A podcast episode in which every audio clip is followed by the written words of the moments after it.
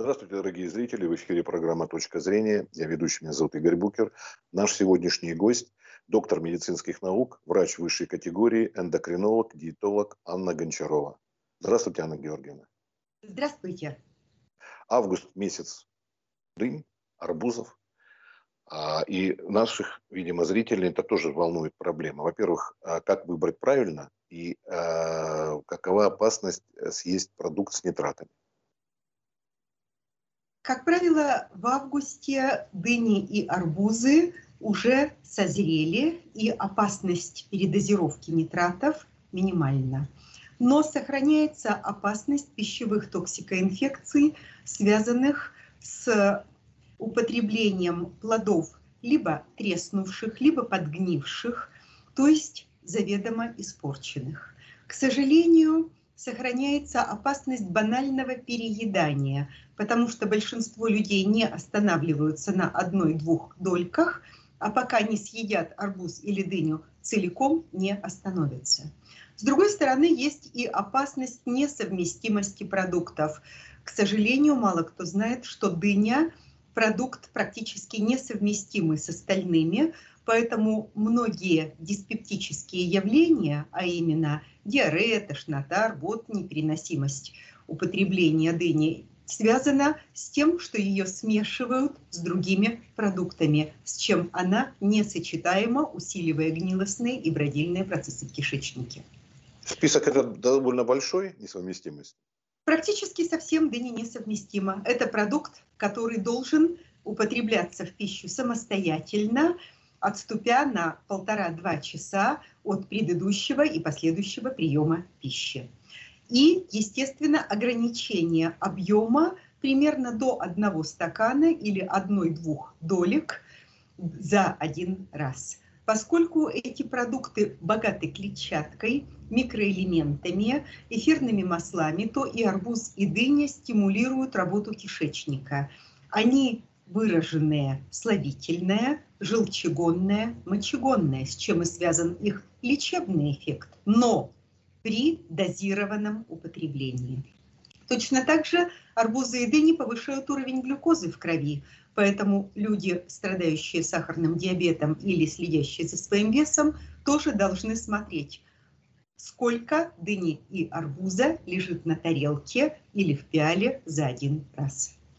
Вот ваши слова, они еще говорят о том, а, сколько можно хранить арбуз. Если мы возьмем огромный арбуз, маленькая семья, чтобы не выбрасывать хороший продукт, то сколько К нужно покупать? арбузы и дыни, скоропортящиеся продукты в разрезанном виде в холодильнике при соблюдении условий минимального контакта с окружающим воздухом и средой арбузы и дыня могут храниться дыня около 12 часов, арбуз не более суток. Это касается только разрезанных, неважно, затянуты ли они пленкой и хранятся в холодильнике. Это только при условии холодильника и вот э, закрытые, да? Любой ягода, овощ, фрукт с нарушенной цельной оболочкой может храниться только в условиях холодильника и не больше суток. А насколько вредна, вот говорят, зеленая часть этих плодов бахчевых? Зеленая часть плодов не вредна, а полезна, если она используется в качестве лекарства. Общеизвестно очень сильное мочегонное и желчегонное действие зеленой корбы арбузов и очень сильное противопаразитарное действие кожуры дыни. Поэтому при определенном соблюдении рецептуры приготовления и правила употребления эти части этих замечательных бахчевых культур должны использоваться в народной медицине как лекарственное средство. А что касается признаков спелости этих плодов, какая корка должна быть, если на ней пятна, бугристость, что-то о чем-то свидетельствует, хорошем, негативном, наоборот, положительном? Всегда оцениваем ягоды по состоянию кожицы. Кожица должна быть гладкой, блестящей или шероховатой, в зависимости от цвета. Естественно, разные сорта арбузы и дыни могут иметь разную окраску и разную структуру, но кожица должна быть без повреждения.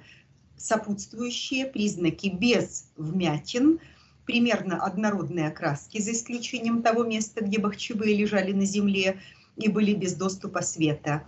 Они должны быть определенного веса, не легкие, но и не тяжелые, и, как правило, обращают внимание на состояние места, к которым арбуз или дыня прикреплялись к основному стеблю. То есть хвостик у арбуза должен быть слегка подсохший.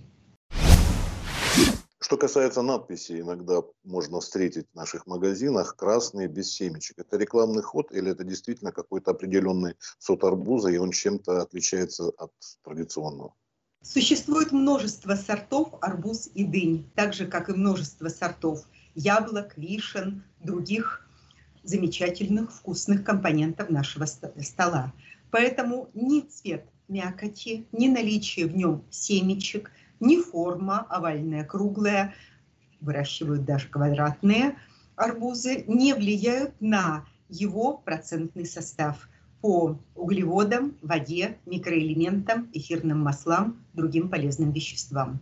Мы обращаем внимание всегда на качество самого продукта и на количество, которое съедают за один раз – а уж какой вы выбираете, желтый, ярко-красный, розовый, с косточками или без, какого размера косточки и какого размера толщина зеленой корки, находящейся между кожистой оболочкой и сочной мякотью, это зависит от сорта и условий выращивания. А, предупреждали и каждый год предупреждают о том, что разрезанные а, вот, плоды пахчевых лучше не приобретать. Ну, по разным причинам понимаем. И еще один момент, это вдоль дорог, даже если этот продукт не разрезан, тоже говорили о том, что лучше не покупать его. Почему? Экологическая ситуация вдоль дорог оставляет желать лучшего. К сожалению, и пыль и качество воздуха, но в первую очередь пылевые частицы, содержащие разнообразные токсичные примеси, которые обладают накопительным действием, могут накапливаться в различных частях той пищевой продукции, которая хранится достаточно длительно на обочинах. Естественно, условия достаточно относительные.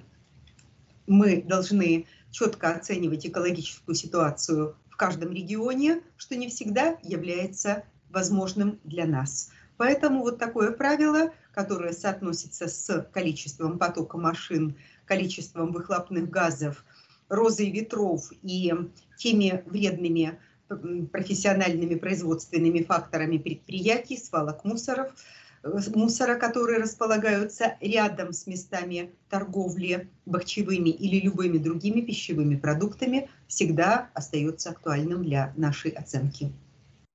Посоветуйте нашим покупателям э, ознакомиться с сертификатом, откуда э, тот или иной продукт, чтобы выяснить, насколько там экологическая обстановка. В ряде случаев это необходимо, но в большинстве случаев мы все равно оцениваем эти бахчевые по внешнему виду, по улыбчивости продавца, покупаясь на маркетинг. И все арбузы у нас астраханские, все дыни у нас из Ташкента. Хорошо, спасибо большое за беседу. Если вы хотели бы что-то пожелать и сказать э, нашим потенциальным покупателям, которые пойдут приобретать, где это лучше, например, сделать, в тех же магазинах или от улыбчивого продавца? Доверяйте своему взгляду и не бойтесь ощупать и понюхать то, что вы покупаете. Дыня должна иметь приятный дынный аромат. И арбузы, и дыни не должны иметь вмятин, потертостей, признаков пятен гнили и каких бы это изменений. Не переедайте, и тогда и дыни, и арбузы принесут вам и удовольствие, и здоровье. В общем, как человека встречаете по одежке, а дыню с арбузами по их внешнему виду. По корочке. Спасибо большое, Анна Георгиевна, за то, что вы поделились своими знаниями и наблюдениями. Всего доброго, удачи, до следующих раз. Спасибо.